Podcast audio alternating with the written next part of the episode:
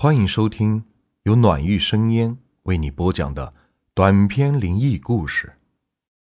今天的故事名字叫《吸魂女尸》。清代的时候，有一群商人做买卖，到了一个偏僻的山村。由于天色太晚，又是小地方，所以找不到客店投宿。后来跑到村里一个稍微大户点的人家那边。央求借宿一晚，那户人家的老头就说道：“呃，各位来的不凑巧，呃，今天小老家里办丧事，小老的儿媳妇去世了，现在正停在西边的偏厅里，等候明天的收敛。家里的屋子也都被远道跑来帮忙的亲戚。”住下了，实在是没有办法。各位，去别处再找找看。这群商人就百般的央求，老人家，想想办法。我们实在也没地方住，总不能睡在大街上吧？要不然，就让我们睡那个偏厅里的也行。那老头摆手道：“这怎么行呢？”小老的儿媳妇也停在那里呀。那群商人走南闯北，加上人数有七八人，所以一点也不害怕。没事的，我们平常破庙、义庄都睡过，不忌讳这个的。老头实在没办法，只能领着众人到了偏厅。只见偏厅中间。有道帘子立着，把整个偏厅隔成了两半。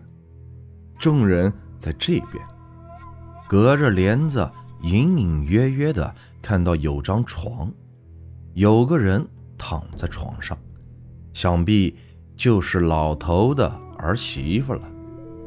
众人一看，幸好，起码有道帘子隔开，不然对着那玩意儿睡。还真的挺膈应的，于是就叫老头帮忙拿来一些木板、草席，拼成了一个通铺。众人也不啰嗦，赶了一整天的路，也都累惨了，就躺在通铺上睡着了。到了半夜，有个睡在最里边的商人，被一阵冷风给吹醒了，耳边只听到风声。和此起彼伏的呼噜声，当下这商人张开惺忪的睡眼，看见帘子被风吹得摆动，隔着帘子看见窗户不知怎的开着。那商人正要爬起来去关窗户，却发现一副奇景：月光从窗户那边照了进来。照到那个床上，就着月光模模糊糊的看见，床上那个已经死去的儿媳妇，居然慢慢的坐了起来。这个发现让商人吓得半死，想要夺路而逃，双手双脚却不听使唤了，哆哆嗦嗦的爬不起来。正挣扎间。那个女尸已经下了床，撞开了帘子，跳了起来。没了帘子的阻隔，月光下看得分明。只见这女尸青白色的脸，嘴里外露着长长的獠牙，伸直了双手，正一步一跳地往通铺这里过来。那商人当即吓得不敢动。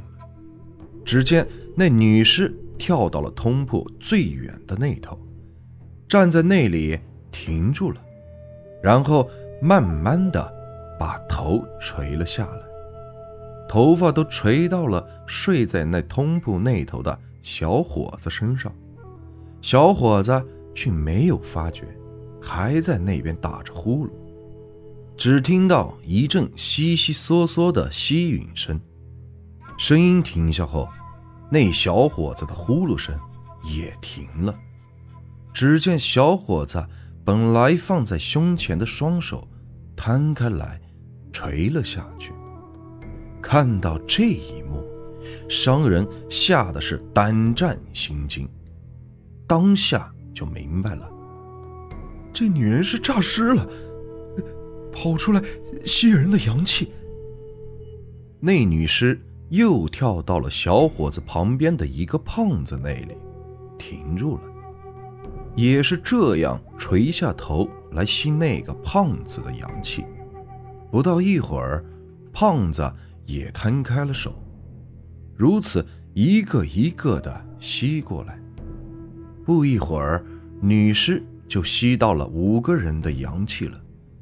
眼见女尸一步步的离自己是越来越近，商人心里那是焦急万分，想跑吧，女尸堵住了通往门那边的路；想叫吧，又怕女尸。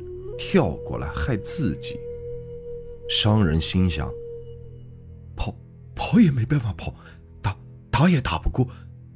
听老人说过，遇到诈尸的，只要闭气，就不会被吸走阳气了。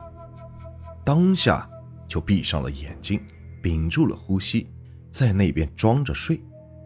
又过了一会儿，屋子里的呼噜声全停止了。只听到女尸一跳一跳的声音，越来越近。不一会儿，所有的声音都停止了，屋子里静的是可怕。商人知道，女尸已经是到了自己的身边了。不一会儿，只要觉得脸上痒痒的，有头发丝垂到脸上。又有冷冷的气息吹到自己的鼻子上，商人当下吓得是几乎昏了过去。虽然闭着眼睛看不见，也知道女尸的头也已经垂了下来，正伸嘴往自己的鼻子那边吸气，当下更是死命的屏住了呼吸。这女尸悉悉嗦嗦的。又吸了半天，没吸了半点阳气，然而似乎不想放弃，还在拼命的对着商人的鼻子吸着，嘴巴都快碰到商人的鼻子上了。商人也在那边，早就是已经吓得半死了，又加上闭气了这么久，实在是坚持不住了，因此。假装睡梦中是翻了个身，把身子侧到了一边去，赶紧偷偷的张口呼吸，又偷偷的张开眼睛看那女尸。只见那女尸停止不动了，立在那里。正当商人以为自己躲过这一劫的时候，过了一会儿，女尸是又动了。把整个身子垂了下来，直挺挺的向商人这边伸了过来。月光很凉，只见女尸的青白色的脸是越来越近，连那两颗獠牙也都看的是一清二楚。商人崩溃了，再也控制不住，大叫一声，推开女尸。跳下床来，光着脚就往外跑。女尸嗷嗷大叫，一跳一跳的在后面直追，每一跳都有人好几步那么远。商人不一会儿就跑到了门边，好不容易打开了门，回头一望，发现女尸就已经在自己的身后了，长长的指甲。就快碰到了自己的肩膀，当下就地一滚，滚到了院子里。爬起来后，顾不得浑身上下摔得生疼，赶紧大叫起来。可是当晚奇怪了，按说动静这么大，什么人都会被吵醒，院子里却静悄悄的。不但整个院子里静悄悄的，整个村子里。连一声狗叫声都听不到。商人没有了办法，只能开了院子门跑了出去。可女尸却不依不饶，也跟着跳到了院子外面去。商人是边跑边叫，来到了村子口的一棵大树下，又惊又累，再也是跑不动了。转眼间，发现女尸又跟了过来，于是就躲在了大树的后面。女尸跳到了树前，伸直了手臂，长长的指甲往商人身上插去。商人赶紧侧身往右避开，女尸一插落空，伸直了手臂往右插去，商人就朝左避开。如此，商人是躲来躲去，跟着女尸周旋。女尸也是急得嗷嗷大叫。突然大吼一声，往商人的身上插去。商人躲开了，女尸指甲插到了树干上，用力挣扎也拔不出来，就在那边嘶嘶的怪叫。渐渐的，女尸挣扎的动作是越来越小，不一会儿，终于停止不动了。商人看到这里，再也控制不住。坐倒在地上，再也不动了。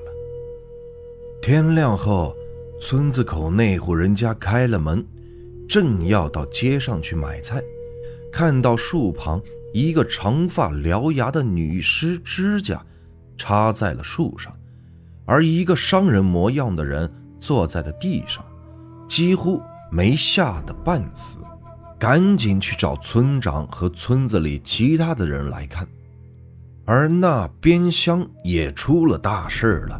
那个死了儿媳妇的老头早上起床到偏厅这边查看，发现通铺上的人全死了，而儿媳妇的尸体也不翼而飞了，也是吓得要命，赶紧跑去告诉了村长。两边到村长家这么一碰头。知道了村子口树旁有个女尸，就赶紧往这边赶来。村长和众人赶到后，扶起了商人。